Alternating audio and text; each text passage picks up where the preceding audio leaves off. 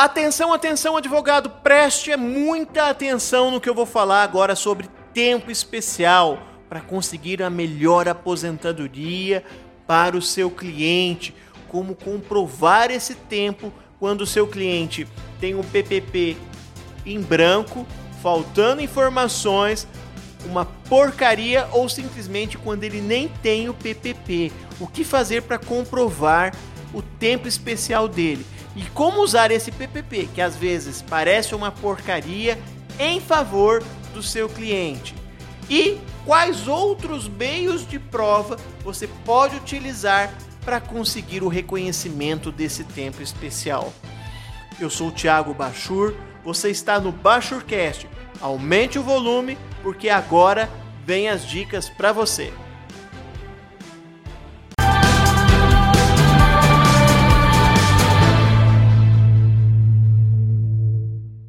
Pois é, tem muito advogado colega nosso aí tomando barrigada porque não sabe o que fazer quando o cliente não tem o PPP ou quando aquele PPP que o cliente traz está uma porcaria para não falar uma palavra mais feia aqui no ar. Mas existe meio de salvar a situação.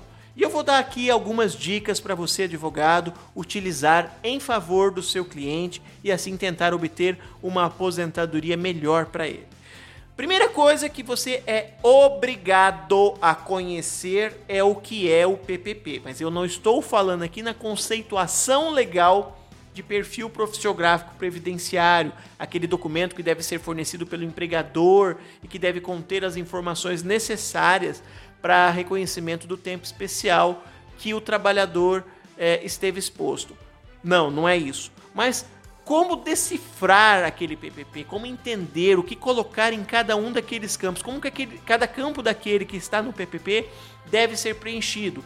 E aí, se você entender como deve ser preenchido cada um daqueles campos, você vai conseguir rebater qualquer argumentação do INSS e demonstrar que, mesmo estando horroroso aquele PPP, o seu cliente tem ali o tempo especial. Quer um exemplo? Lá no PPP tem um tal de código GFIP. E o que, que esse código GFIP diz? São códigos que indicam o quanto que a atividade é ou foi nociva para o seu cliente e as alíquotas, eventualmente, que o empregador recolheu em razão dessa exposição. Temos a, uh, o código GFIP 00, que significa que a atividade não é e nunca foi nociva. Temos o código 01, que significa que já foi nociva um dia, mas não é mais. 02, que é tão nociva, tão nociva, tão nociva que dá para aposentar com 15 anos. 03 com 20 e 04 com 25 anos de tempo de serviço. Pois bem, se lá estiver 01, significa que a atividade foi nociva e não é mais. Então, quando o seu cliente trabalhou naquela empresa, a atividade dele era nociva. Se tiver código 02, 03 ou 04, melhor ainda. Significa que a empresa até fez os recolhimentos das respectivas alíquotas para o INSS. E aí, se o dinheiro entrou no caixa do INSS, o INSS tem que considerar o tempo nocivo. Existem inúmeras decisões na justiça nesse sentido. Bom, além do, do código GFIP, é necessário também que o advogado conheça os demais campos. Por exemplo, às vezes está dizendo que o EPI é eficaz, mas não tem nem a informação do EPI. Então, aquele documento que está preenchido de forma errada ou faltando informações, ele pode ser considerado um documento falso. E aí entenda-se como todas as penalidades cabíveis para quem emite um documento falso.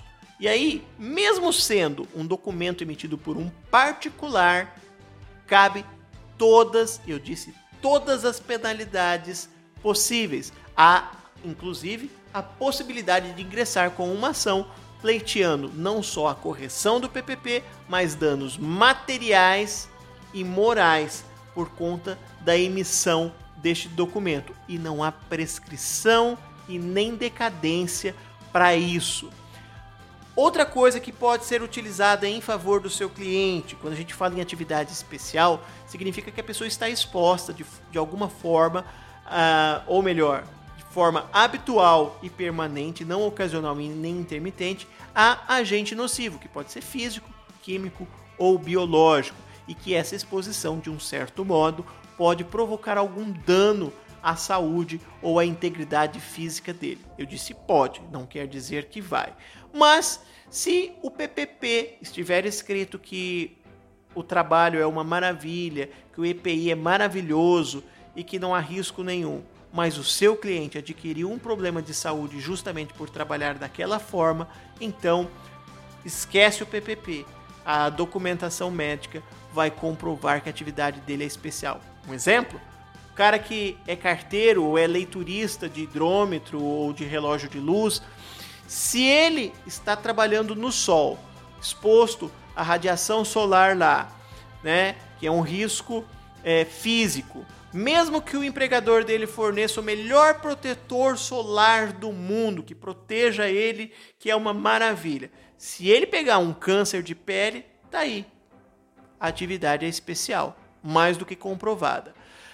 Profissionais liberais, médicos, dentistas, é, é, oficina mecânica, nota fiscal de máquinas, de, de máquina de raio-x para o dentista, por exemplo, produtos químicos, tudo isso, é, laudos da Anvisa, tudo isso pode comprovar que também a atividade é especial. E lembrando que o profissional liberal também pode emitir o PPP. Embora o INSS não aceite de boa essa situação, a justiça entende que o profissional liberal, o contribuinte individual, pode sim provar através do PPP. Ele precisa contratar um engenheiro de segurança do trabalho ou um médico de segurança do trabalho para a confecção desse documento, tá certo?